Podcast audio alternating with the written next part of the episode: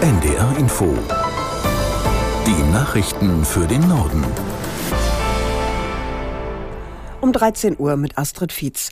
Die israelische Armee liefert sich in der Stadt Khan Yunis im Süden des Gazastreifens die bisher schwersten Kämpfe mit der Hamas.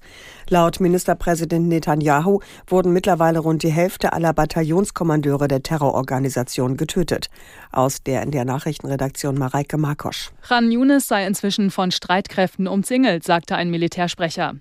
Die Zivilbevölkerung wurde aufgerufen, das Kampfgebiet zu verlassen. Allerdings sind dorthin in den letzten Wochen noch rund 250.000 Menschen aus dem Norden geflohen. Viele von ihnen ziehen jetzt noch weiter in den Süden. Ein Sprecher des US-Außenministeriums forderte Israel auf, sich um mehr Hilfsgüter für Gaza zu bemühen. Im Moment erreichten nur etwa 100 Lastwagen pro Tag den Gazastreifen und das sei nicht genug.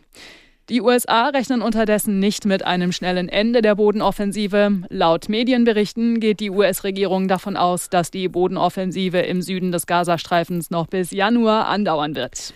In Deutschland leben mehr als eine Million Kinder und Jugendliche dauerhaft in Armut. Das geht aus einer Untersuchung des Kinderhilfswerks UNICEF hervor.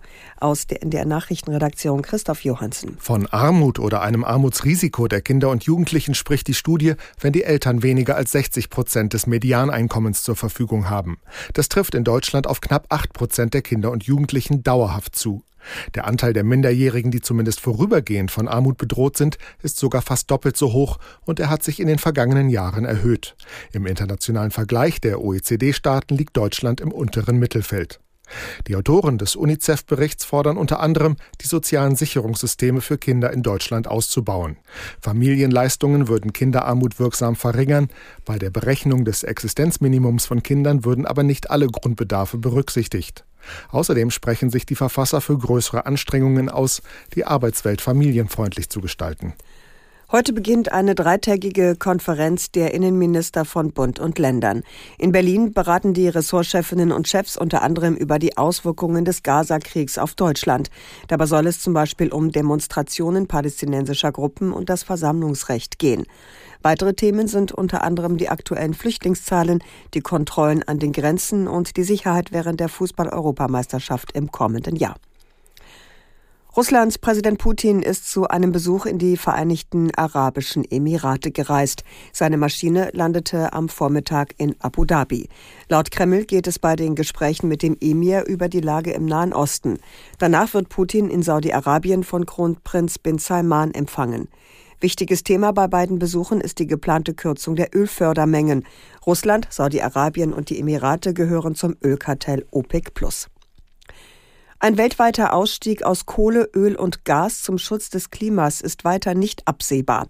Bei der Weltklimakonferenz in Dubai gibt es bei diesem zentralen Punkt kaum Annäherung. Aus Dubai, Jakob Mayer. Die Bundesregierung und die anderen EU-Staaten verlangen die schrittweise Abkehr von fossilen Energien.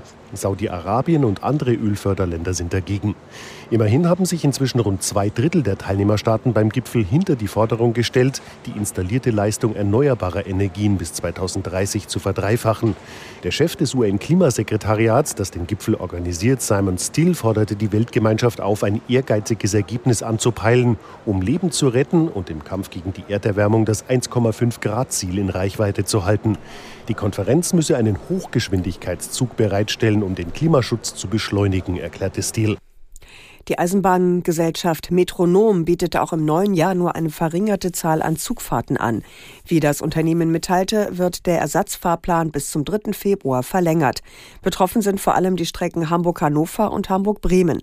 Teilweise soll es einen Ersatzverkehr mit Bussen geben. Die Eisenbahngesellschaft Metronom begründet die anhaltenden Einschränkungen mit Personalmangel.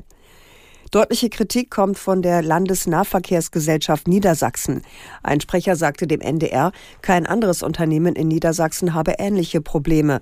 Die Landesnahverkehrsgesellschaft droht Metronom deshalb mit weiteren Vertragsstrafen. Das waren die Nachrichten.